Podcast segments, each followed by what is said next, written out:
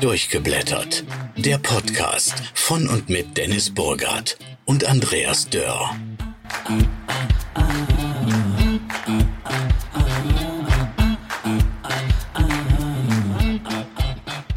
Ja, liebe Hörerinnen und Hörer, ich begrüße euch hier zu unserer äh, neuen Folge durchgeblättert. Beinahe wäre die gar nicht zustande gekommen, weil kurz vor der Aufzeichnung hatten wir hier einen mega Stromausfall. Also es war alles dunkel. Der Dennis ist über sämtliche Koffer gestolpert, um nochmal an den Sicherungskasten zu kommen, um die Sicherung reinzudrehen. Aber jetzt funktioniert alles. Aber wie gut, dass wir Sommer haben und es ist um 20 nach 8 noch hell. Richtig. ja, äh, wie gesagt, also äh, schön, dass es, dass es jetzt geklappt hat. Wir hoffen, die Technik hält durch und es kommt nicht mehr zu einem Stromausfall. Das wäre echt ärgerlich, denn wir haben heute wirklich einen tollen Gast bei uns, nämlich der Alexander Büttner aus Chemnitz. Hallo Alex, wie geht's dir? Moin, moin. Äh, bei mir brennt die Lampe. Alles das ist gut. gut. bei dir ist alles okay. Strom ist da.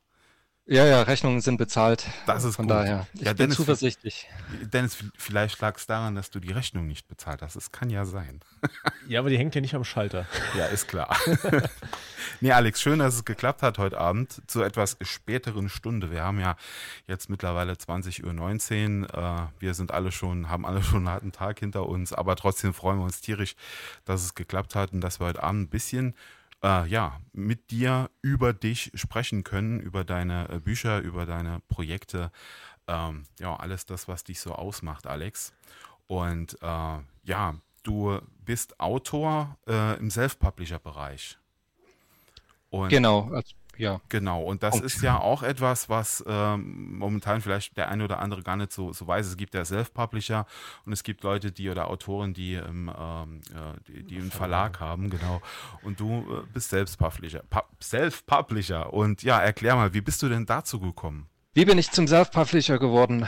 Ähm, ich glaube, da muss man ein bisschen tiefer graben bei mir. Äh, zu meiner Wahrheit gehört ja, dass ich hauptberuflich nicht Schriftsteller bin, sondern Projektmanager. Und ähm, das kommt aus meinem Studium. Ich habe damals Medienkommunikation in, in Chemnitz studiert und während dieser Zeit mich weniger um Studieninhalte bemüht, als eben um ein kleines Chemnitzer Musiklabel, das ich mit Freunden zusammen aufgebaut hatte. Und wir hatten dort weniger den kommerziellen Anspruch, sondern eher ähm, ja, uns auf die Fahne geschrieben, lokale Bands zu unterstützen, also Nachwuchs auf eine Bühne zu helfen, dort äh, mit Booking-Tätigkeiten, mit Festivalorganisation, mit CD-Produktion unter die Arme zu greifen und haben auch das ganze Geld, was wir erwirtschaftet haben, dann direkt wieder in solche Projekte gesteckt. Und in dieser Zeit ist eben dieses Projektmanagement in mir gewachsen und was wahrscheinlich noch viel wichtiger ist, eine gesunde Mischung aus Kreativität, äh, Hard Skills, die mir dann doch noch die eine oder andere Lektion in der Universität äh, vermittelt hat und ja, Kontrollzwang ne? gehört irgendwie zum äh, Projektmanagement dazu. Ja. Und das habe ich mir in mein zweites Hobby dann mit rübergetragen. Also ich habe 2014 mit dem Label aufgehört, dann das Schreiben wieder für mich entdeckt, was mhm. viel zu lange in der Zeit geruht hatte. Und als dann äh, ein Buch in irgendeiner Form greifbar wurde. Also ich habe gar nicht angefangen mit dem Anspruch, irgendwie ein Buch zu veröffentlichen. Das kam dann eher über Umwege. Hatte ich dann den Gedanken, bevor du dich jetzt an einen Verlag bindest, der dir dann wahrscheinlich auch viel zu viele Vorgaben macht, äh, kümmerst du dich selber erstmal drum und habe diesen Weg bis jetzt auch nicht bereut.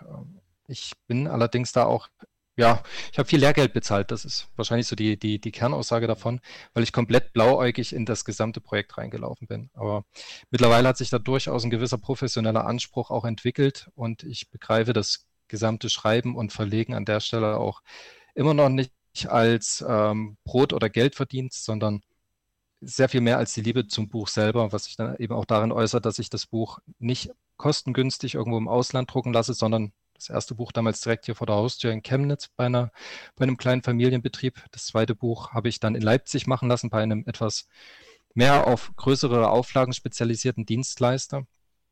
Und ähm, diesen, diesen regionalen Anspruch, mit lokalen Partnern zusammenzuarbeiten, den habe ich quasi aus diesen Labelzeiten mir rübergerettet als Anspruch und ja, so kam es eigentlich im Wesentlichen. Ne? Also der kurze Wrap-up an der Stelle war, Projektmanagement mache ich schon lange. Ich habe an der Uni das Skillset mitbekommen.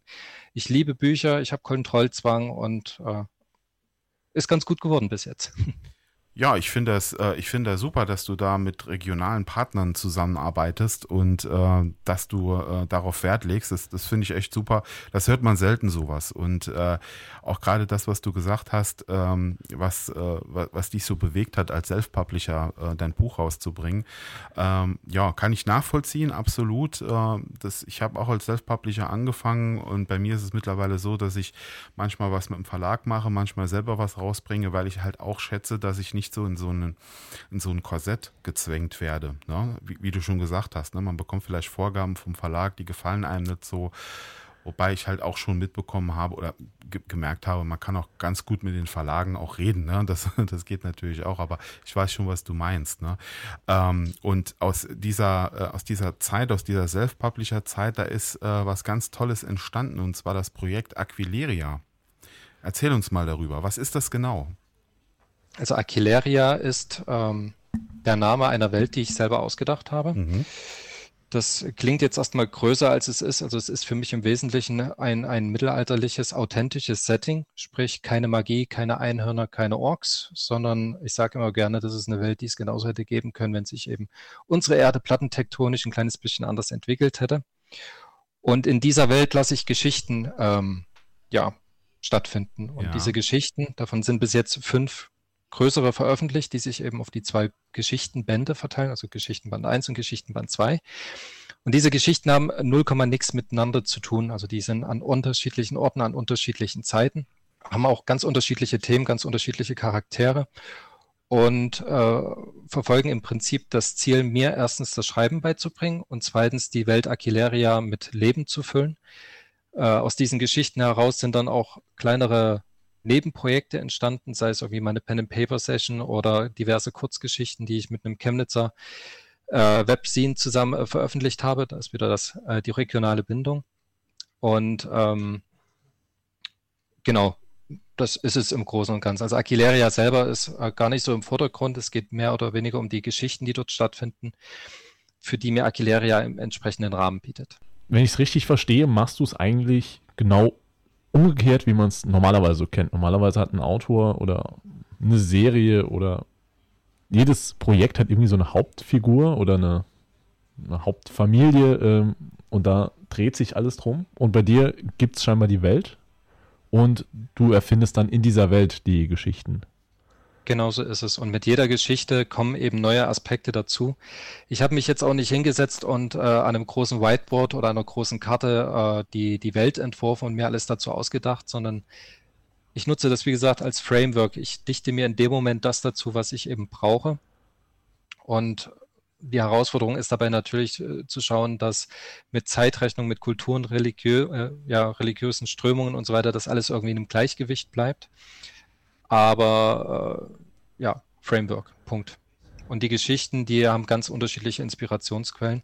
Wobei zu der Wahrheit auch gehört, dass ich seit meinem 16., 15., 14., ich weiß es gar nicht, ähm, Lebensjahr irgendwie eine Trilogie im Hinterkopf habe, die ich irgendwann mal in dieser Welt schreiben möchte. Und dort ist es dann tatsächlich ein Protagonist, um den sich drei Bücher drehen. Und jede Geschichte, die ich bisher geschrieben habe, bedient eben den kleinen Aspekt aus dieser Trilogie, sei es eben zu erklären, wie dort äh, eine besondere Familie eben zu ihrem, mit, zu ihrem Standing gekommen ist oder warum ein Schnaps so heißt, wie er eben heißt oder warum ein Krieg ausgelöst wurde. Das mhm. kommt dann da alles ein kleines bisschen zusammen, ohne den Anspruch zu haben, ähm, dass man die Geschichten gelesen haben muss, um die Trilogie dann zu verstehen und andersrum. Ja, das, das klingt auf jeden Fall nach einem sehr und, spannenden ähm, Ansatz. Wie läuft denn das eigentlich so äh, bei dir ab wegen, äh, du hast ja, du bringst es ja als Self-Publisher raus und ich, ich finde das auch, wollte ich jetzt auch gerade, bevor ich zu der eigentlichen Frage komme, ähm, ja, auch gerade nochmal sagen, das, was der Dennis aufgegriffen hat, dass du zuerst die Welt erschaffen hast und dann quasi die Protagonisten da reinsetzt. Und das finde ich klasse, weil du hast dann alle Freiheiten, die du machen kannst ne, in dieser Welt. Du hast dem, Zus dem Zuschauer, dem Leser quasi diese Welt gezeigt, äh, offenbart und du kannst jetzt äh, ja beliebig da Protagonisten reinsetzen. Das finde ich eigentlich was ganz Tolles. Und was ich auch ganz toll fand, ich habe mir mal im Internet diese verschiedenen Zeitalter mal angeschaut, die du da auch entwickelt hast. Und auch die verschiedenen Religionen, die äh, äh jeder, jedes Volk da so hat. Und ähm, das äh, fand ich, fand ich wirklich richtig, richtig gut und toll ausgearbeitet und macht wirklich unglaublich oder zeigt einen unglaublichen Freiraum für, für äh, tolle Geschichten. Also ich finde das ganz toll. Ähm, was ich mich halt auch die ganze Zeit frage, wie machst du das eigentlich? Du, die Unterstützung durch Dritte. Lektor ist wahrscheinlich dann auch irgendwo bei dir in der Nähe ansässig, so wie, wie, wie der Buchdruck oder wie, ist das jetzt tatsächlich jemand, der, der weiter weg wohnt? Äh, Lektorat ist sehr unterschiedlich bei mir. Also ich habe einen sehr versierten und sehr großen Freundeskreis, mhm. der ähm, auch regelmäßig dann von mir schon die Texte zum Gegenlesen bekommt. Ähm, in erster Linie auch meine Freundin, die äh, ungeduldig auf jedes Kapitel wartet, was ich da fabriziere und mir dankenswerterweise sämtliche Kritik dann um die Ohren gibt. ähm, aber ansonsten für Band 2 war ich echt gesegnet. Ähm, ich habe einen Chefredakteur von einer Zeitung als Freund, ich habe eine Deutschlehrerin im Freundeskreis und mhm. ähm, das äh, ja ist im doppelten Sinne Gold wert. Ne? Das, ist richtig, das ist richtig. Aber ich tatsächlich, äh, die Punkte, die du vorher angesprochen hast, würde ich gerne noch ein, zwei Sachen dazu sagen. Ja, nämlich gerne es ist nicht so, dass die Welt da war, bevor ich angefangen habe, Geschichten zu schreiben, mhm. sondern ich hatte schon zwei Geschichten fertig, als ein guter Freund äh, von mir zu mir kam und gemeint hat, du, äh, ich höre gerade auf mit Musik machen, ich suche mir ein neues Hobby, ich möchte Künstler werden. Mhm. Und äh, lass uns doch zusammen ein Buch machen. Dann habe ich gesagt, okay, ich schreibe die Geschichten und äh, du zeichnest. Aber wie cool wäre es denn, wenn die Geschichten in der gleichen Welt spielen? Und mhm. das heißt, Aquileria als Welt ist erst ein ja, nach zwei Dritteln von Band 1 entstanden und ich habe dann die ersten beiden Geschichten noch in diese Welt zurück überführt mhm. an der Stelle. Und ähm, ich freue mich sehr über das Lob, dass es alles stimmig wirkt. Ähm, Gerade das Religionskonzept also man muss, muss sich das so vorstellen, dass ich da definitiv nicht äh, vor einem Whiteboard gestanden habe, als ich mir das ausgedacht habe, sondern ich bin mit einer Katze an der Leine Gassi gerade gegangen bei uns um den Block. das ist klasse, weil tatsächlich ja. habe ich mir das so an einem Whiteboard vorgestellt, ne? weil nee. äh, es ist ja schon gerade äh, dieses, da gibt es ja diese, diese Glaubensrichtung Vater-Sohn auch ne? und so, das fand ja. ich ganz interessant. Und äh, ja, generell hatte ich mir eigentlich den Alexander Büttner so vorgestellt, dass er so vor einem Whiteboard steht und okay, so und das so und das Mit so den verschiedenen so. Zeitachsen. Äh. Genau. Und äh, mhm. dann war der mit einer Katze spazieren. Schau an. Ja. An der Leine, sagst du. Ja, ja, die, äh, wieder eine andere Geschichte, aber äh, wir, hatten, wir hatten eine Katze, die ähm, einen Unfall hatte und deswegen ah. etwas eingeschränkt war und wir konnten es nicht verantworten an der Straße, wo sehr viele Krankenwagen fahren zum Klar. Beispiel oder auch sehr viele Leute mit Hunden unterwegs ja. sind, eben eine Katze rauszulassen, die sich nicht selber in Sicherheit bringen kann. Und da haben wir es dann uns zum Ritual gemacht, der Katze immer jeden Tag einen Spaziergang zu gönnen. Schön. Hat mal mehr, mal schlechter geklappt. Kann ich mir vorstellen, ja. aber ist schön, da ist ja. er noch ein bisschen rausgekommen, das finde ich gut. Ja. Ähm, aber, aber, dieses, dieses ganze Konzept, dieses Zusammenspiel aus Religion und äh, Zeitaltern und ähm, ja auch den, den, den unterschiedlichen Ländern, die es dort gibt, oder eher Kulturkreisen, ist relativ organisch gewachsen. Und ich habe in der Zeit für eine für eine Webagentur gearbeitet, wo zu dem Kundenstamm äh, die evangelische Kirche Berlin, Brandenburg, Schleswig-Oberlausitz, mhm. kurz EGBO gehört hat. Und ähm, das waren sehr liebe Menschen. Also ich habe einen atheistischen Hintergrund. Ich ähm, bin äh, streng atheistisch erzogen worden und ähm, da war das mit, mit Kirche zusammenarbeiten für mich auch eine völlig neue Erfahrung in, mhm. in verschiedener Hinsicht. Äh, ich bin immer noch nicht äh, zum Christentum übergetreten, aber ich habe trotzdem ähm, einen ganz anderen Einblick oder einen ganzen Blick auf Religionskonzepte bekommen und was Religion eben für den Alltag von Menschen bedeuten kann und ja. andersrum, wie Lebenseinstellungen von Menschen auch Religionskonzepte bedienen können. Und wenn man sich das so anguckt, wie auch sich in unserer Welt verschiedene Kulturkreise mit verschiedenen Gottes, äh, ja, Gottesbildern äh, entwickelt haben, habe ich mir eigentlich gar nicht so viel selber ausgedacht, sondern eigentlich nur beobachtet und mhm. adaptiert und ein bisschen umformuliert. Mhm.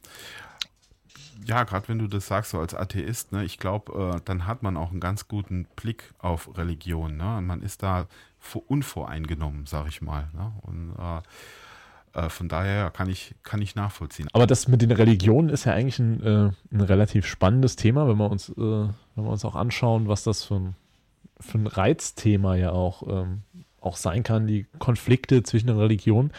Ähm, und du hast dir da einfach äh, quasi Religion ausgedacht, aber hast dir da auch äh, so ein bisschen von den, äh, von den größeren und kleineren Religionen was abgeschaut? Oder wie kann ich mir das vorstellen? Ja, genau so.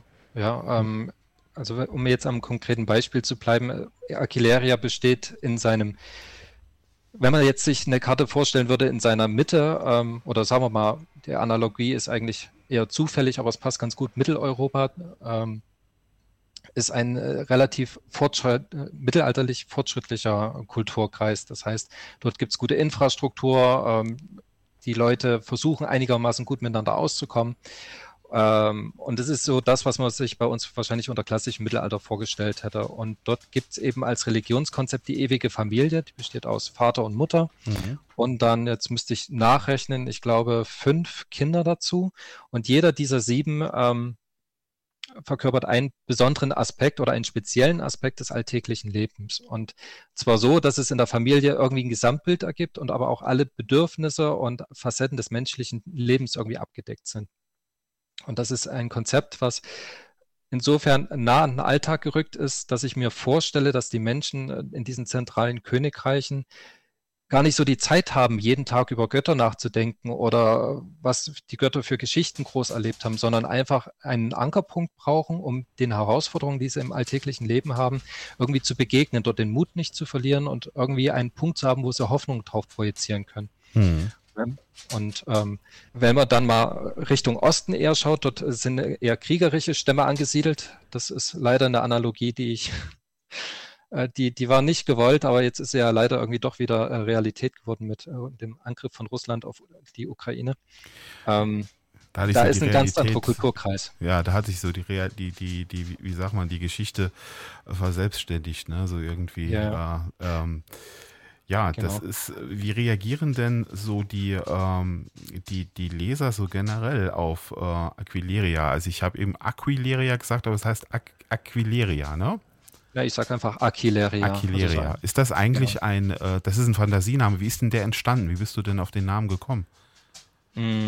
Okay, ich bin leidenschaftlicher Zocker und mhm. als meine Leidenschaft für das Mittelalter dann auf die ersten richtig guten Computerspiele traf, gab es eins, das hieß Siege of Avalon und passenderweise hatte das, glaube ich, den Untertitel Hast du schon mal ein gutes Buch gespielt? Und das war so ein klassisches RPG. Mhm. Äh, Gibt es übrigens als Remake jetzt wieder auch bei Steam, noch so ein bisschen Schleichwerbung am Rande. und dort konnte ich mich wahnsinnig gut mit diesem Protagonisten identifizieren und ähm, der kommt aus dem Königreich äh, Elytria, glaube ich. Mhm. Und ganz lange Zeit war dann Elytria so ein bisschen das, was ich mir immer auf die Fahne geschrieben habe. Und als es dann aber daran ging, irgendwie ähm, ja doch zu veröffentlichen, konnte ich ja nicht einfach einen Namen nehmen, den sich schon jemand anders ausgedacht hat. Und dann mhm.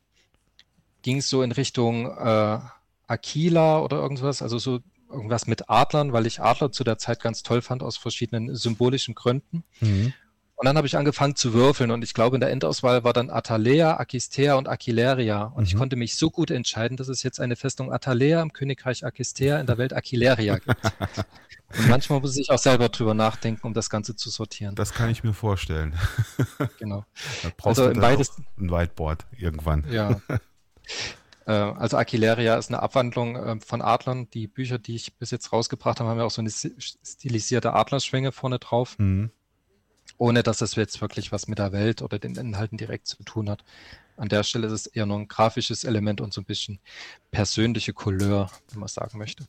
Da kommen wir dann zu dem, zu dem nächsten Punkt, äh, der uns äh, positiv aufgefallen ist. Du hast ja gesagt, du hast so einen kleinen Kontrollzwang, wenn nicht vielleicht sogar einen ausgeprägteren Kontrollzwang.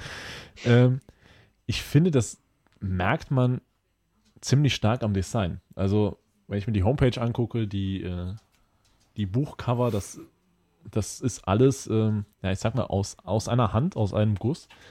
Ähm, machst du das alles selber? Also so die alles rund um die Bücher oder hast du da irgendwie Unterstützung? Ich habe bei allem meine Finger im Spiel, aber gerade Grafik ist etwas, wo ich absolut überhaupt keine Muse habe. Also ich habe immer vor meinem inneren Auge irgendwie ein Bild, was ich gerne haben möchte und ähm, ich habe immer jemanden in meinem Umfeld, der mir da helfen kann und seit vier Jahren da auch jemanden, der das quasi jeden Tag für mich erledigen kann, wenn ich das möchte. Und da sind wir wieder beim Punkt, dass ich ein sehr glücklicher Mensch bin mit den, äh, mit den Bekanntschaften, die ich pflege. Das Im engeren ich, ja. oder privaten Umfeld. Ja, das, also, das wie gesagt, Grafik habe ich tatsächlich eine ausgebildete Grafikerin, die auch fotografieren kann und äh, alles Mögliche macht, was ich da für Aquileria gerade brauche und das gefühlt zu jeder Tageszeit. also man merkt schon, dass das wirklich sehr, sehr konsequent ist von der, von der Professionalität. Ähm, also gibt es ja tatsächlich viele Autoren, die das auch selbst machen. Die haben dann irgendwie so eine, äh, so eine Website mit einem Homepage-Baukasten, ähm, wo dann meistens ja. auch irgendwie noch die, die Werbung oder so davon drin ist. Ähm, ja. Das Cover oder so hat gar nichts wirklich damit zu tun. Ähm, und das, äh, das hat mich schon sehr beeindruckt, als ich die Homepage gesehen habe. Da könnte man meinen, das ist eine Landingpage von einem, von einem Verlag für dieses Projekt. Ja, und da, da schließt sich so ein bisschen der Kreis, was ich am Anfang gesagt habe, dass ich äh, zwar als Self-Publisher irgendwie unterwegs bin, aber durchaus auch mit einem professionellen Anspruch, um mich eben ähm, ja, ein Stück weit abzuheben. Weil ich glaube, es war noch nie so einfach, ein Buch zu schreiben und zu veröffentlichen wie dieser Tage. Es gibt keinerlei Kontrollinstanzen mehr. Ähm, ich meine, man kann einfach ein DocX-Dokument nehmen und dann bei Tolino Media hochladen oder bei Amazon und hat dann äh, sowohl ein E-Book draus gepurzelt als auch irgendwie Print-on-Demand-mäßig äh, tatsächlich auch ein Taschenbuch oder sowas in der Art. Und ähm, spätestens, wenn man dann aber reinguckt, trennt sich, glaube ich, die, die Weizen vom Spreu. Und das ist dann Fluch und Segen für einen äh, Self-Publisher. Ja. Wenn man selber die Möglichkeit hat, alles äh, selber zu machen, weil man irgendwie das Skillset irgendwie vermittelt bekommen hat, ist es super. Man kann sich maximal selbst verwirklichen. Ähm, es gab allerdings auch einen Grund, warum ich fünf Jahre brauche, um ein Buch zu schreiben. Ja. Also das frisst auch Zeit ohne Ende. Also Webseitenadministration, Steuererklärung, selber die Bücher einpacken und verschicken, äh, nach Leipzig zur Buchbinderei fahren, um dort äh, die nächste Produktion zu verhandeln, äh, Werbung dafür machen, Podcast-Interviews führen. Das ist ja alles Zeit, die man auch zum Schreiben verwenden könnte. Und wenn man dann das Glück hat, einen Verlag zu haben, so wie du es von uns beschrieben hast, mit dem man sich ähm, gut versteht, wo man auch die Freiheiten hat und dann sicherlich hier und da auch mal den entscheidenden guten Hinweis bekommt, wie man was besser machen kann. Ähm, das hat durchaus seine Relevanz und ist, denke ich, nach wie vor ein valides Modell, was in der großen Masse gerade untergeht. Also ich denke, im Optimalfall findet man einen kleinen unabhängigen Verlag, der mit einem zusammen ein cooles Buch machen will und hilft einem auch dabei, dann ein Werk zu produzieren, bei dem man sich selber aufs Schreiben konzentrieren kann und was insgesamt aber trotzdem noch genug von einem selber hat, um ja, dahinter stehen zu können.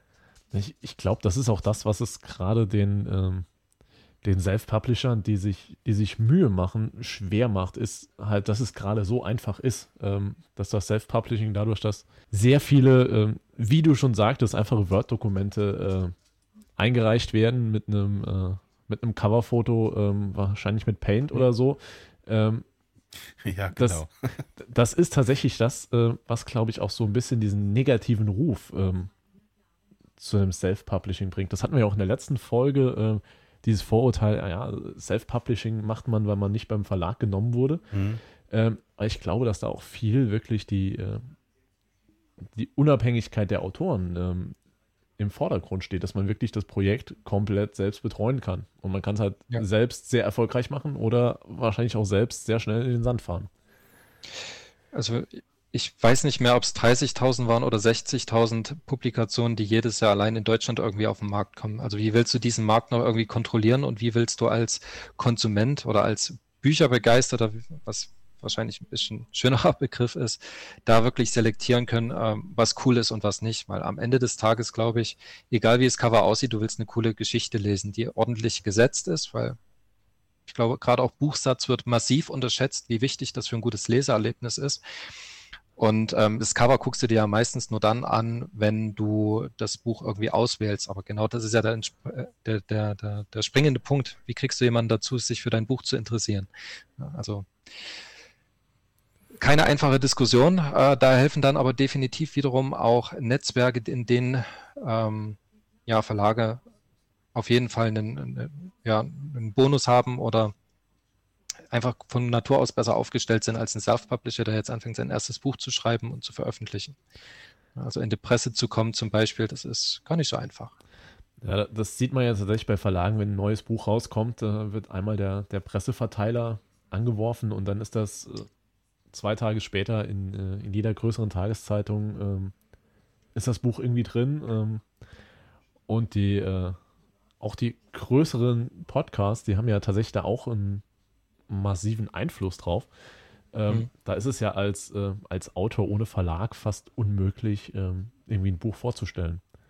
Ja, es sei, Genau. denn, ja, es sei denn, man ist, äh, was, ich die, was ich wirklich sehr bewundere, lieber Alex, äh, ja, so vernetzt wie du und äh, auch mit diesem nötigen Potenzial äh, dann auch ausgestattet, um das dann zu machen. Du bist so der klassische Self-Publisher, so wie man sich ihn eigentlich wünscht und vorstellt, ja. Ähm, weil ich, ich weiß es ja, wie es ist. Man ist Autor, man schreibt und das ist das, was man kann. Man entwickelt Geschichten. Was man allerdings vielleicht da nicht kann, ist eine Homepage bauen. Was man nicht kann, ist äh, ähm, ja Pressearbeit machen oder so Coverdesign machen und so. Ne? Und äh, wenn man dann dieses Know-how also beziehungsweise diese, dieses Netzwerk nicht hat, das du hast, äh, ja, dann ist es halt schwierig, aus dieser ganzen äh, Schar von Neuerscheinungen sein Buch so zu platzieren, ja, wie man das gerne möchte. Ne? Also von daher Hut ab, Alex. Ich finde das richtig toll, was du machst. Also klasse. Ja, äh, vielen Dank. Geht runter wie Öl. Bitte. Aber ich habe natürlich, ich habe einen riesengroßen Nachteil und den würde ich auch gerne aussprechen. Und ähm, dadurch, dass ich eben mit lokalen Buchbindereien arbeite und da auch entsprechend ähm, Geld für ein Buch hinlege Mhm.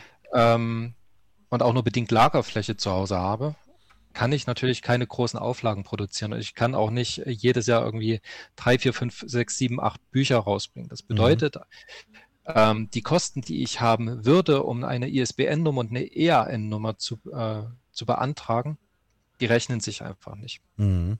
Nun ist es aber so, ohne ISBN und ohne EAN kommst du nicht in den Großhandel Ja. rein. Das heißt, Thalia und Co. finden dich nicht. Richtig, ja. Mit anderen Worten, wenn ich meine Bücher verkaufen möchte, geht das weitestgehend nur über den Direktvertrieb oder eben über wohlwollende kleinere Buchhandlungen in der Umgebung, die Mhm. das Buch gerne mit ins Sortiment nehmen. Und das ist ein Riesenproblem, wenn du das Buch nicht genau dort auslegen kannst, wo die Leute hingehen, um äh, sich neue Bücher zu holen. Das, Ja. Der Wühltisch bei Thalia ist einfach, der ist unschlagbar. Das ist einfach eine, eine Marktwaffe an der Ja. Stelle. Das, das ist richtig. Aber es gibt ja auch Gott sei Dank noch die Möglichkeit, äh, mit Lesungen die äh, potenziellen Leser zu erreichen. Wie sind denn da deine Erfahrungen so mit Lesungen? Ich habe mich lange vor Lesungen gedrückt, war da immer etwas schüchtern. Mhm. Ähm, habe aber letztes Jahr im September meine erste Lesung gemacht und jetzt vor ein paar Wochen war die zweite, jeweils hier in Chemnitz. Und ähm, ich habe wiederum das riesengroße Glück, ich weiß gar nicht, wie oft ich das heute Abend schon gesagt habe, aber ich äh, habe aus meiner Label-Vergangenheit einen, einen guten Bekannten, guten Freund, den Alexander Senf. Alexander ist ja mittlerweile auch kein Name mehr, sondern ein Sammelbegriff oder ein Qualitätsmerkmal, je nachdem. ähm, aber der ist professioneller Sprecher, der spricht äh, Jingles für, für Radio- und Fernsehwerbung ein, hat jetzt ein Computerspiel synchronisiert, solche Geschichten. Mhm. Und da hat er einfach Bock drauf, ähm, meine Bücher als Hörbuch zu vertonen. Und mit ihm zusammen mache ich die Lesungen. Und das ist, das ist ein so gigantischer Vorteil, wenn du dort nicht alleine vor dem Publikum sitzt, sondern zu zweit. Du kannst viel mehr Dynamik in die Szenen reinbringen. Wir haben natürlich auch Szenen ausgewählt, wo sich das anbietet, also Dialoge. Mhm. Ähm, jetzt im April haben wir äh, als zwei bärtige, 1,85 Meter große Kerle erstmal schön einen Dialog von zwei Frauen, die im Zelt liegen, äh, eingesprochen. Das Geil. Schön, hat Spaß gemacht. glaube ich. Ähm, und man merkt ihm natürlich auch an, also es macht ihm nicht nur Spaß, sondern er kann mit seiner Stimme und seiner Vielfalt auch äh, den Lesungen sehr viel geben. Aber um die eigentliche Frage zu beantworten, ähm, versuch mal Leute zu einer Lesung zu bewegen. Mhm. Das ist gar nicht so einfach. Ich glaube, das ist ein Format, was ähm, ein bisschen ins Hintertreffen geraten ist. Das ist zumindest meine Wahrnehmung. Also wenn du jetzt nicht tatsächlich so eine generische Strahlkraft hast, dass dein Name sofort die Leute anlockt, gehst du tatsächlich eher Klingeln putzen, um dafür zu sorgen, dass, da, dass die Bude voll wird. Ich, ich glaube, da wäre tatsächlich auch so der, ähm, der Punkt, dass man das ein bisschen machen müsste wie in der Musik. In der Musik ähm, treten die kleineren Bands oft irgendwie als Vorgruppen oder so von, von größeren Bands auf und kommen so ins Gespräch. Ähm, Und ich denke mal, dass das vielleicht ein, ein Anknüpfungspunkt wäre, wenn irgendwo eine Lesung ist von einem, von einem bekannten Autor, ähm, dass man da, dass da auch die Verantwortlichen vielleicht ähm, regional schauen, wen können wir da ähm, noch von den, von den kleineren Autoren irgendwie davor setzen, dass wir dieses Publikum ähm, auch ein bisschen nutzen und ja, diese Aufmerksamkeit ein bisschen breiter machen. Ja, ich weiß nicht, ob das jetzt tatsächlich ein Chemnitzer Problem ist. Ähm, Also Chemnitz Kulturhauptstadt 2025 und so würde ich jetzt erstmal komplett außen vor lassen, weil wir sind ja erstens noch im Jahr 2023. Mhm. Ähm, ich habe mich da auch äh, mit dem, mit dem mit dem Inhaber der kleinen Buchhandlung, also Lessing und Company bei uns. Äh, es ist mitten in einem wunderbaren Gründerzeitviertel ein total sympathischer, kleiner, inhabergeführter Laden mit einer großen ähm, Stammkundschaft, nehme ich zumindest so wahr.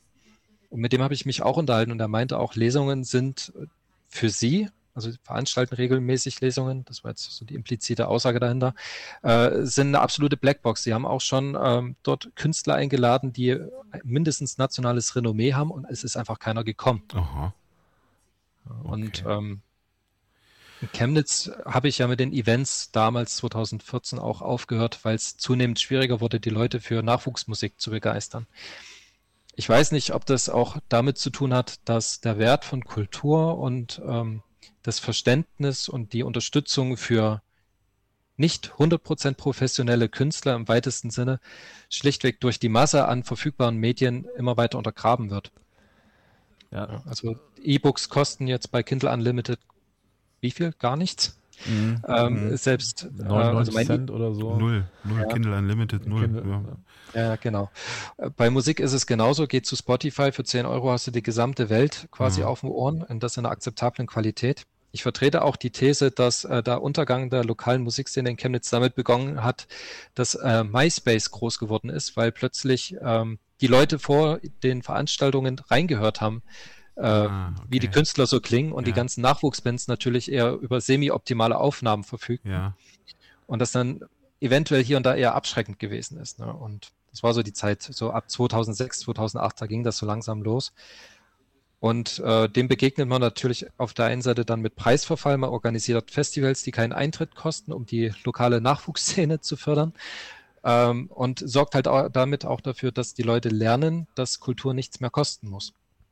Und genau. das macht es relativ schwierig, wie gesagt, einerseits ähm, den Leuten zu vermitteln, dass es nicht immer ein, ein ausgezeichneter Künstler sein muss, der für eine gute Unterhaltung sorgt und auf der anderen Seite, dass diese Unterhaltung, egal ob der Künstler jetzt das hauptberuflich macht oder nebenberuflich, dass dessen Zeit und Werk natürlich trotzdem auch ein kleines Entgelt irgendwo wert sein kann und muss.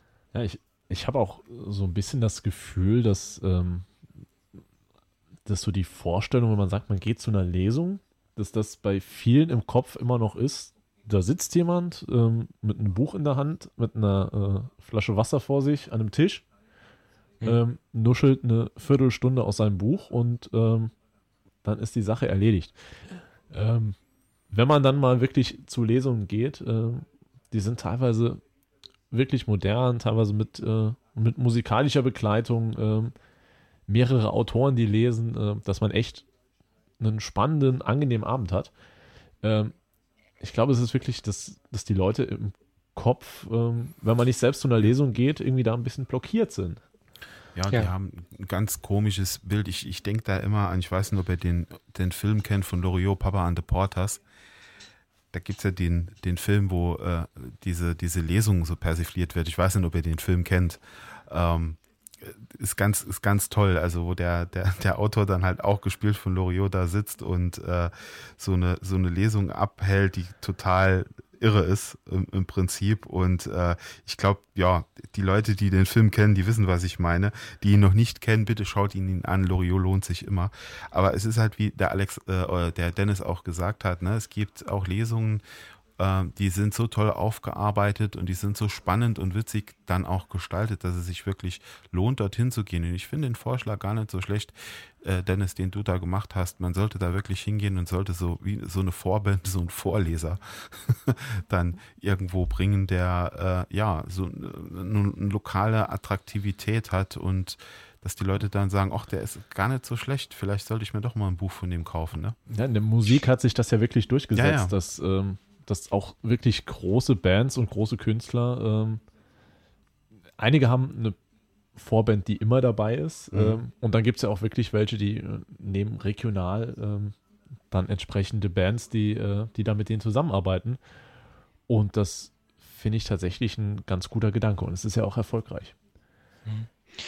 Ähm, Gegenvorschlag oder nicht Gegenvorschlag, sondern eher das, was ich immer versuche zu leben, ist dann ähm, dafür zu sorgen, dass ein gewisser Grundstock, zumindest bei äh, Lesungen hier im, im direkten Umfeld, an, äh, aus meinem persönlichen Bekanntenkreis mit vor Ort ist dem ich jetzt einfach mal unterstellen würde, dass die weitestgehend auch gut finden, was ich mache. Also da wird jetzt niemand da aus, aus Prinzip hingezwungen oder so. Hast du 50 das, Euro, kommt vorbei, ne? Ja, genau. Äh, und die aber jemanden mitbringen sollen. Also diese, diese berühmte Mundpropaganda. Also ja. es gibt sowieso nichts Besseres als eine persönliche Empfehlung. Ja.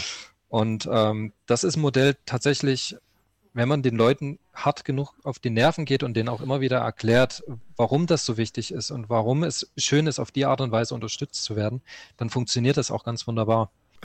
Ähm, ja. Diesmal, hm? diesmal war nicht der Strom weg, sondern, sondern du. Ja, ja. äh, ja, also was ich auch noch gerne wissen wollte von dir ist, was machst du aktuell? Wo arbeitest du direkt dran? Was ist momentan das, was dich, was dich antreibt? ungelogen, zwei Minuten bevor wir unseren ersten Stromausfall hatten, habe ich äh, an die Buchbinderei ähm, nach Leipzig die, die Druckfreigabe für, für die zweite Auflage von meinem ersten Buch geschickt. Mhm.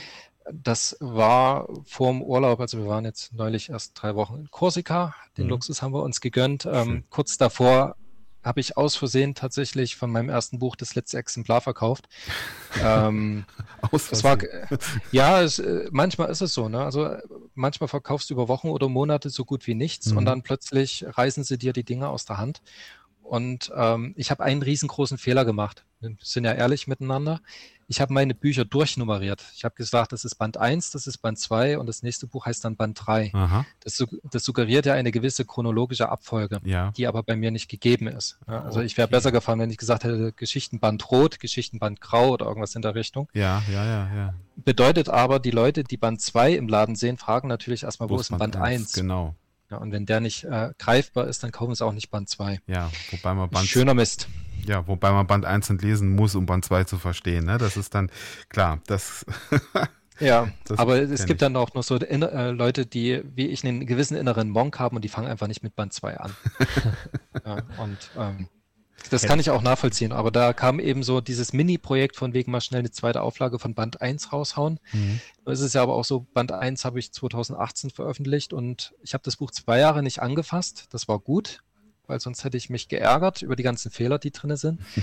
Und äh, hatte jetzt natürlich den Anspruch, wenn ich schon eine ungeplante zweite Auflage mache, dass ich mich wenigstens um die ganzen Fehler kümmere und noch ein Register einbaue und sowas. Und das hat ziemlich Zeit gefressen. Ne? Also das gesamte Buch musste durchgelesen, überarbeitet werden, es musste neu gesetzt werden, das Cover musste angepasst werden. Ähm, die E-Books müssen neu programmiert werden. Das ist ja dann der nächste Punkt, haben wir noch gar nicht drüber gesprochen. Ne? Also mhm. man hat natürlich bei Tolino Media die Möglichkeit, aus einem DocX sowohl ein Taschenbuch irgendwie zu machen, als auch ein E-Book. Dabei sollte man aber bedenken, dass diese Programme meistens webbasiert arbeiten und aus einem Enter einen neuen Absatz machen, keinen Zeilenumbruch. Mhm. das sieht man in deutschen Dialogen immer sehr schön. Ne? Mhm. Ähm, wenn dann quasi eine, eine, halbe Leerzeile dazwischen ist, daran sieht man, dass die Grundlage wahrscheinlich eher ein DocX-File war, anstatt ein ordentlich gesetztes E-Book. Ähm, ja, so, so die kleinen Stolperfallen, die man haben kann. Genau, das ist ähm, alles, ja, das ist im Prinzip alles das, was, äh, ja, was einem dann so ein bisschen das Genick bricht, weil, äh, wie ich schon eben gesagt habe, als Autor ist man Autor, ne? Und äh, ja. dass, dass diese, diese Fehler, auf diese Fehler dann zu achten, und das kostet immens Zeit und äh, eine riesen Lernbereitschaft, ja. die man vielleicht auch gar nicht so hat. Ne? Was Entweder im Verlag, das oder die, den Mut zur Lücke und es halt einfach als gegeben nehmen, ne? Weil es genau. vielleicht auch den meisten gar nicht auffällt. Genau, genau. Ja. Das bin dann an der Stelle auch nicht ich. Also ich möchte gerne so ordentlich und so professionell wie möglich haben. Mhm.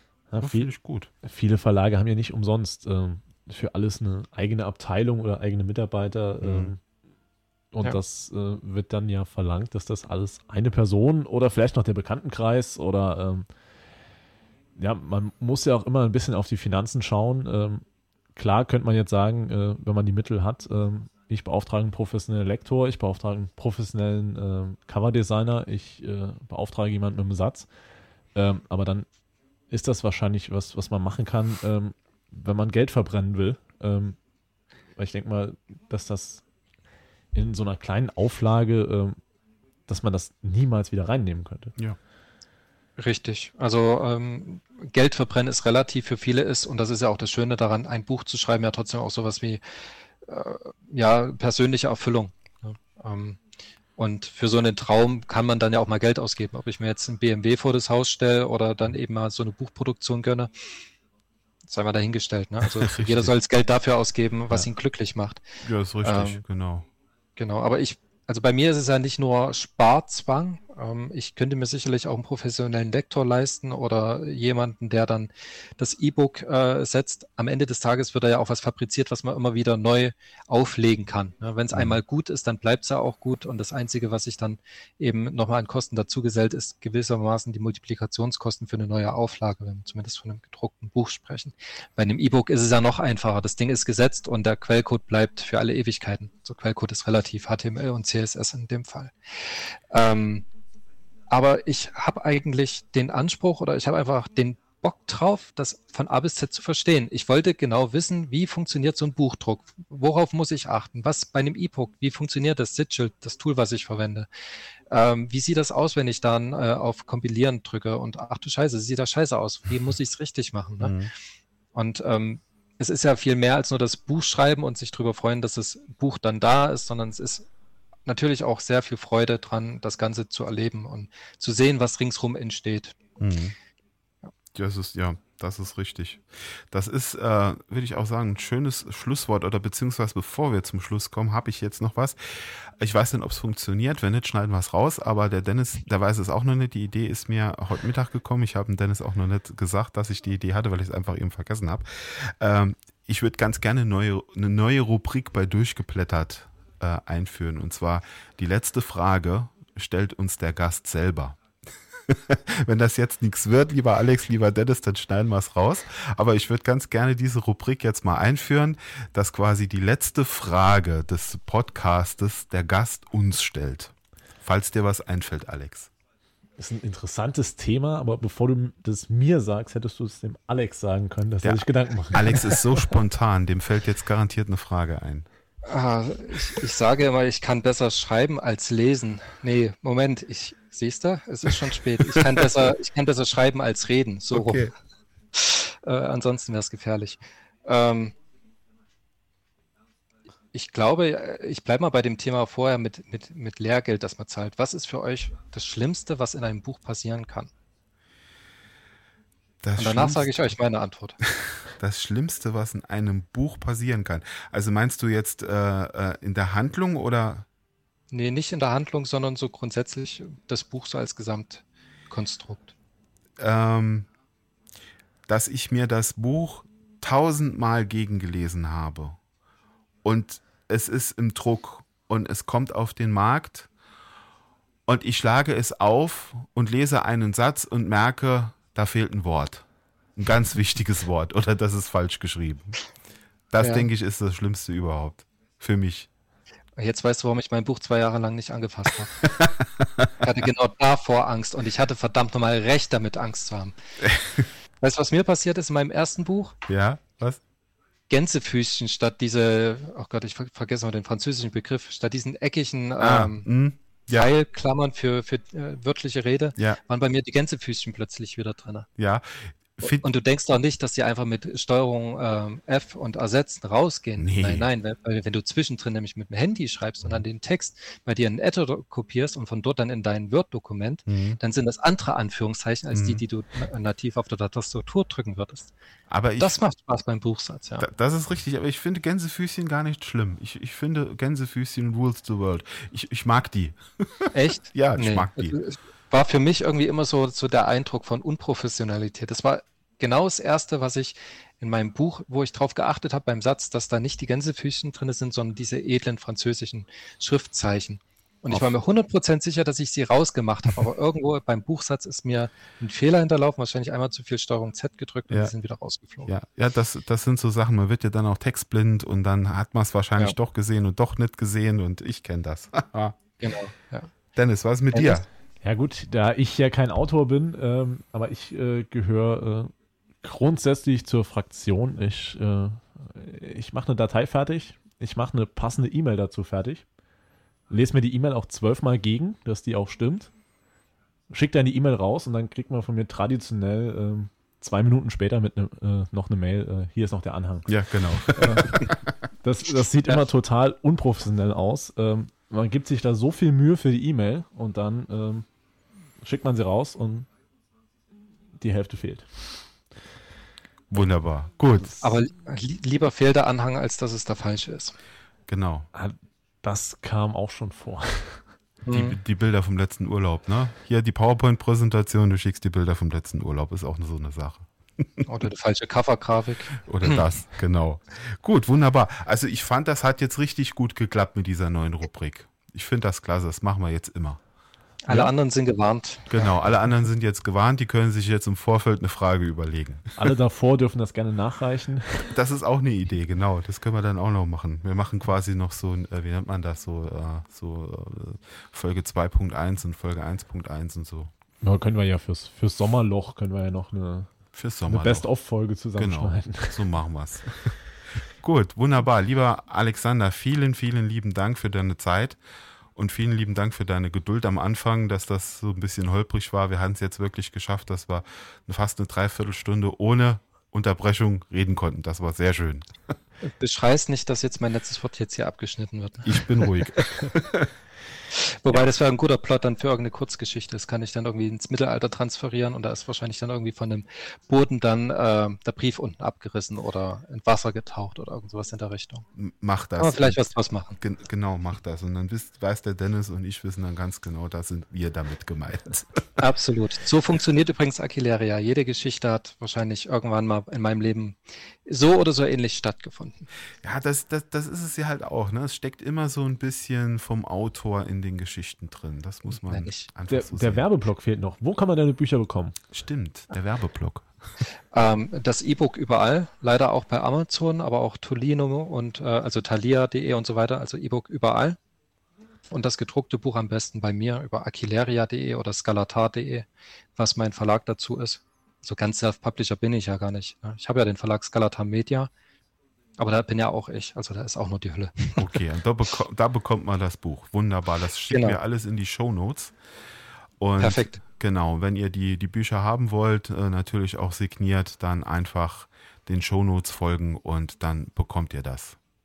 Signiert und nummeriert. So viel Zeit. Signiert und nummeriert, genau. Echte liebevolle Sammlerexemplare. Genial. Ich danke euch vielmals. Vielen Ja. Dank. Hat sehr viel Spaß gemacht Das und ähm, Danke ich werde immer mit Freude an die Stromausfälle zurückdenken. War was Genau. anderes gewesen. dir. Okay. Es hat uns sehr gefreut. Ähm, wir hoffen, dass euch die Folge auch gefallen hat und wir hören uns dann nächsten Monat wieder. Genau, wenn es wieder heißt, durchgeblättert, der Podcast. Aber das lassen wir jetzt den Joe sagen. Genau, der kann das besser als wir beide. Okay, macht's gut. Tschüss. Bis dann. Ciao. Ciao. Das war Durchgeblättert, der Podcast von und mit Dennis Burgard und Andreas Dörr. Du möchtest keine Folge verpassen? Dann jetzt abonnieren und neue Folgen als erster hören.